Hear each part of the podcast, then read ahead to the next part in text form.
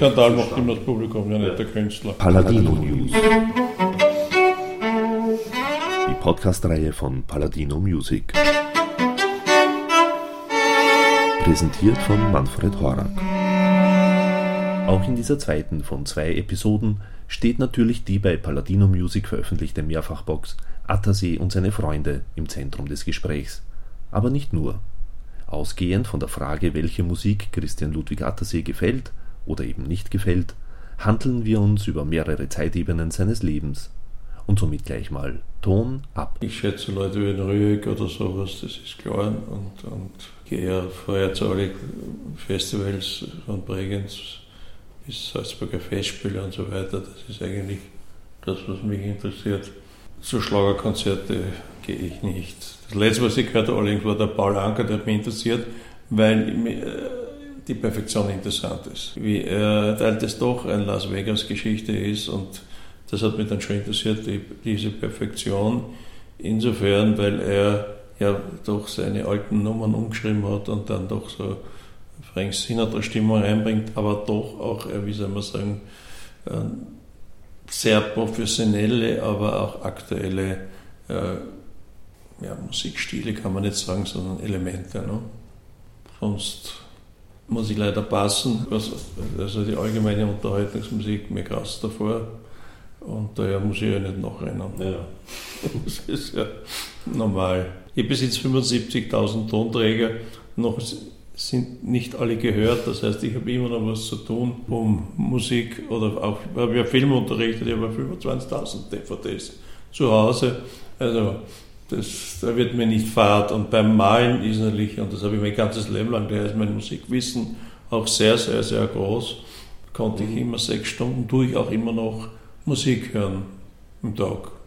Also wenn ich es sozusagen aushalte. Aber das geht natürlich nicht sechs Stunden Free Jazz, sondern es muss schon sowas sein, dass ich auch dabei arbeiten kann.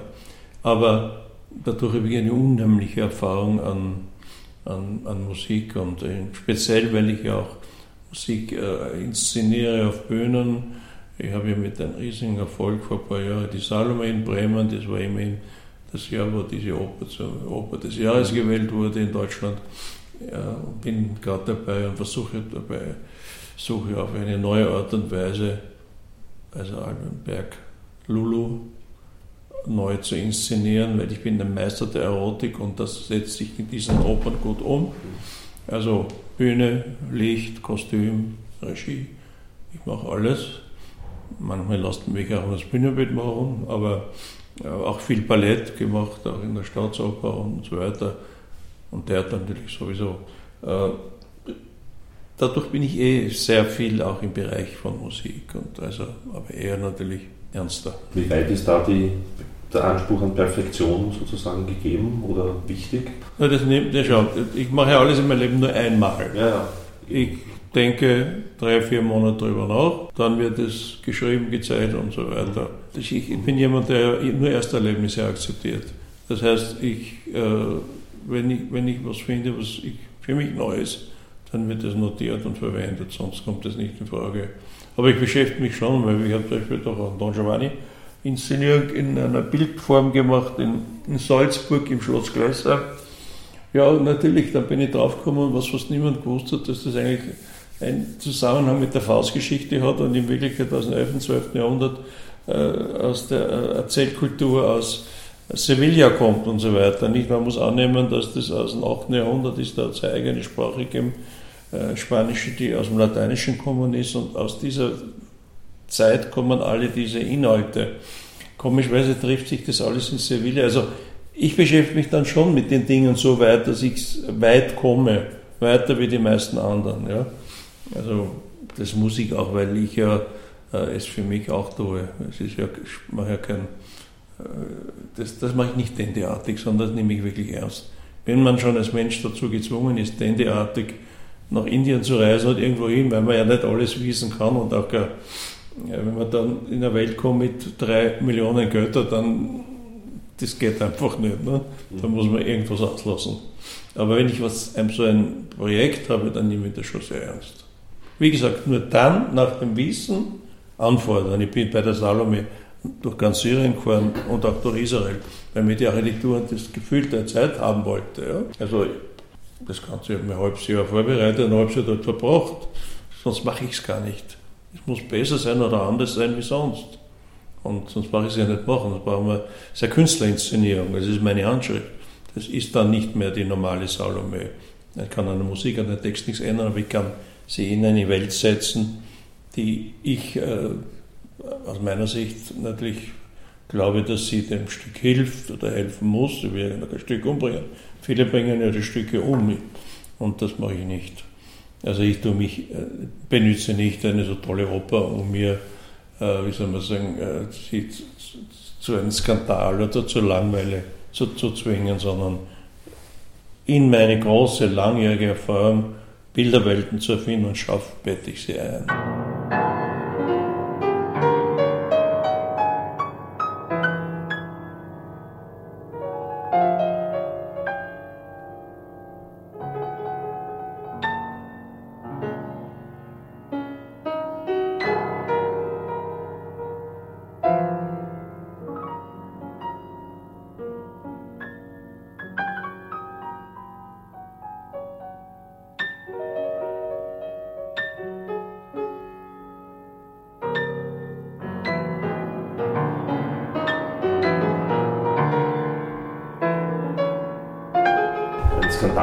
Provokation kommt das Skandal, macht, Skandal macht immer das Publikum, ja nicht der Künstler.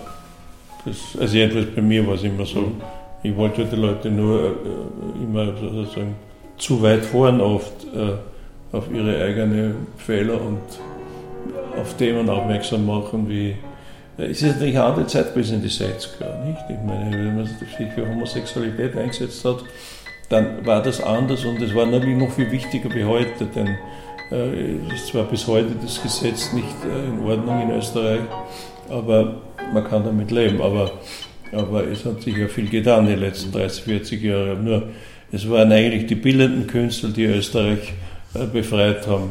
Und es war in Wirklichkeit Kreisky und, und wie hat er geheißen, sein, sein, der Politiker, die dann einfach, wir haben auch Anzeigen gehabt bei unserer Ausstellung. Wir, wir haben dann eine Künstlergalerie gegründet weil die Stephansgalerie nicht abgedeckt hat, unsere Möglichkeiten, weil die war ja doch mit dem religiösen Hintergrund nicht mhm. geeignet für alles.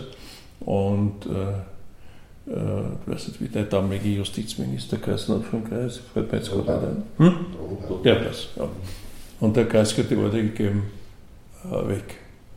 Keine Ausstellungsanzeige mehr wird sozusagen untersucht. Und damit war das Land frei. Und so, wir waren das freiste Land Europas oder der Welt, was künstlerische Freiheit betrifft. Und schlagartig hat sich nämlich die Anschrift der Künstler geändert, weil sie haben neue Themen gebracht. Die ganze Aggression in Österreich war weg. Das war intelligent gemacht, wobei der Kreisky, ja, wie wir wissen, ein großer Liebhaber von Kunst immer war. Und er war ja auch der, der heimlich den Kokoschka bei sich angemeldet hat, ohne dass der Kokoschka gewusst hat. Weil der Kokoschka gekommen ist und gesagt hat, ähm, er ist jetzt froh, dass er Engländer ist. Wie er einen Kreis besucht hat, hat der Kreis gesagt, nein, das stimmt nicht ganz. Du bist Österreicher, weil du, du, du warst vom ersten Tag an bei mir als Untermieter angemeldet. Ja, da hat er wieder einen österreichischen Pass gehabt. Eine Geschichte, die eigentlich gar nicht so bekannt ist, aber ja, ich meine, das ist unendlich alles, aber ich habe die Freude noch daran, und das ist auch die Freude daran, ein Jahr da zu arbeiten, alle miteinander natürlich. Ähm, etwas, was vollkommen, wie sozusagen, verschwunden ist und so wichtig war. Ich meine, die, die, die Österreich gestürmt, diese Veranstaltungen. Auch diese Mischung der verschiedenen Künstler und so weiter. Das hat auch eine neue Situation gebracht im Leben von Veranstaltungen. Und auch das muss man alles mit einkalkulieren, um das beschreiben zu können. Und noch eben, es ist durch Malerei, durch die Künstler, durch die bildenden Künstler hauptsächlich entstanden, wie Beispiel Nietzsche oder der viel komponiert hat. Und der, ganz schön ist diese, wie heißt denn, die ägyptische Symphonie, die er jetzt gemacht hat, das ist wirklich schön. Und, und, es, und ja, oder Eugen Röhm ist ja auch großer Komponist und äh, es gibt, äh, die sind eben alle Doppelbegabungen, ne? oder Dreifachbegabungen. Aber das Wichtige ist, dass Künstler dabei waren, die auch was finanzieren konnten, wie Dieter Roth, der einfach genug Geld gehabt hat, um alle nach Oder ein, ein, ein, Orchester nach Island zu schicken, von Österreich und dort eine Symphonie aufzunehmen. Ich meine, da muss man sich mal vorstellen, den Nietzsche betreffend. Ja? Also all das, das, das steht beim Nietzsche in den Büchern, das brauche ich nicht schreiben. Mhm. Aber, aber das, was ich gemacht habe, ist eben hauptsächlich dieses Treffen vieler unterschiedlicher Künstler zu diesen Veranstaltungen. Größere, kleinere, oft nur zu dritt, aber meistens in Museen oder in Galerien auch, aber meistens haben alle Museen ja Veranstaltungsräume. Dadurch waren das auch hohe Besucherzahlen. Ne? Das war, ich habe es ja schon vorher erzählt, wenn man, wenn man eben den Film anschaut, also hier ist ja dieses Buch, das ist ja das Centerpiece der Film. Das fängt ja beim Nietzsche an, genau wie das ist, und dazwischen haben wir eben immer ja, die ganzen, da zum Beispiel die Geuserer Vier gesang, ne? dann eben sehr schön diese Filmprojektionen, eben auch zwischen Malerei, ja. Musik und Sprache, Dominik Steiger, Bruce, das sind lauter wirkliche Weltstars der, der Hochkunst. Ne? Und da ist da ein Schubert-Liedsänger, also dann der, der, der Hauptkopf des ganzen Fluxes, Emmett Williams, hochintellektueller, Röhm in all seinen Sparten, große Witze. Es ist ja auch so, dass das ist ja auch eine Art Widmung an viele sind ja eben gestorben schon. Das ist auch die richtige Zeit, das jetzt zu machen. Fünf Jahre später hätte ich es vielleicht auch nicht mehr zusammengebracht. Wir haben ein Jahr lang gewühlt, um irgendwo noch Fotos zu finden und, und wie gesagt, ich habe noch eine Tonaufnahme, die wir noch nicht veröffentlicht haben die kommt aus den 70er Jahren, 78, und zwar hat das geheißen Kunst als Sprache. Das war ein, eine, eine Ausstellung im 20er Haus und da habe ich eine Art, so wie die, wie die Müllerin, so einen Liedzyklus geschrieben. Und, aber zuerst habe ich mir eine Orgel gekauft, die ich nicht spielen konnte und habe dieses mit Kunstsprache, und zwar Bildtitel verlängertes. Das ist eine Sprache, die aus meinen Bildtiteln entstanden ist frei erfundene Sprache und, und Poesie zu frei erfundener Musik und nachdem ich das habe ich die Orgel wieder weg. Also vollkommen verrückte Musik, besonders die ersten sieben, acht Nummern. Dann wiederholt sich das, weil das war so eine Halbautomatik.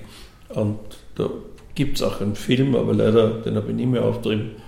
Das war in einem Düsseldorfer, da war auch ein Kulturprogramm und die haben das damals mitgeschnitten. Und die Originaltonbänder sind bei mir irgendwo, aber die, die vom 20er sind nie wieder weg.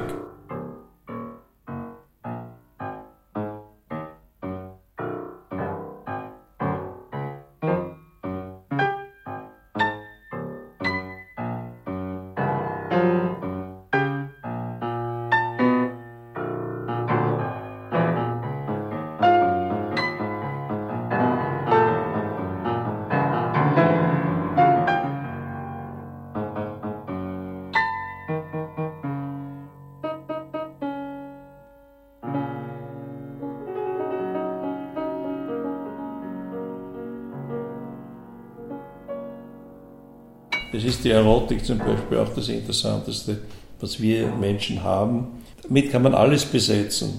Und die dauert 24 Stunden. Und was ist da die Sexualität dagegen? Das ist das, das jagen die Menschen, aber ohne Erotik. Also da bleibt alles auf der Strecke, was schön wäre, bereichernd. Und das ist ja die Kunst auch. Es gibt, äh, ich bin einer der wichtigsten erotischen Künstler sicher dieses Jahrhunderts oder dieser Zeitabschnitt. Es gibt ganz wenig. In Deutschland gibt keinen einzigen erotischen Maler. Ist es nicht interessant, dass das Thema nicht vorkommt in der bildenden Kunst? Es sind so viele Inhalte, die eigentlich noch notwendig unter die Menschen gebracht werden müssen, die noch nicht unter den Menschen sind. Ganz alte, einfache, so wie die Erotik. Das ist Aufgabe genug, da das zu tun. Ne? Gerade die Erotik ist, was die meisten nicht nicht verstehen, nicht beherrschen. Und ich sage nur, mich, mich, ich gehe auf den Flugplatz jetzt, wie ich da nach Grönland wollte, ist die Havlicek bei mir. Sagt er, du, ich habe nur zwei Platten. Die zwei Männer mit der erotischen Stimme. Und wer ist das? Der Leonard Cohen und du. Also, da, so, das ist Ihre Meinung, ne? Ihr Zugang zur Erotik. Und das ist nett. Ne? Mhm. Und so gibt es tausend Beispiele. Ja. Bei Äpfel der Liebe, da haben wir jetzt die Mühe gemacht, ich habe nämlich zufällig die Peter Alexander Single, wo das oben ist, dieses... Meins ist aber mit viel, viel Inhalt, Kritik und schöner gesungen wieder von Peter Alexander. Ja, ja, genau. Der hat eine schöne Stimme, singt jugendlich ja, ja. runter, aber bei mir ist viel mehr Gebrochenheit und Zeitunterschiede. Da sieht man genau das, wie man, inhaltlich, ich singe es jetzt in den Alter, aber man, man sieht den Charakter in im Singen so entscheidend ist. Dieses Lied ist zum Beispiel einfach besser wie bei Alexander gesungen. Das ist interessant. Also nicht alle einmal hätten wir noch einmal aufnehmen müssen. Aber im Schnitt ist es eine ziemlich gute und auch besser instrumentiert, wie die haben ja damals ja, äh, keine so guten Musiker gehabt. Aber jetzt meine, einfach von der Gesangsstimme her habe ich jetzt gemeint. Weil musikalisch ist es so und so auch noch, noch mal eine andere Qualität. Ne? Ja, wir haben einfach mhm. Das Quebec war auch sehr gut, das war einfach gut. Ne? Das war einfach eine Zwischendurchproduktion, die uns allen Spaß gemacht hat. Das ist und ich wollte ja nicht unbedingt gerade diese Idee, aber da war die Christine auch ein bisschen mitbestimmt. Ähm, aber kann man noch mal was machen. Es, ist, es hat Spaß gemacht auf alle Fälle. Thank you and good night.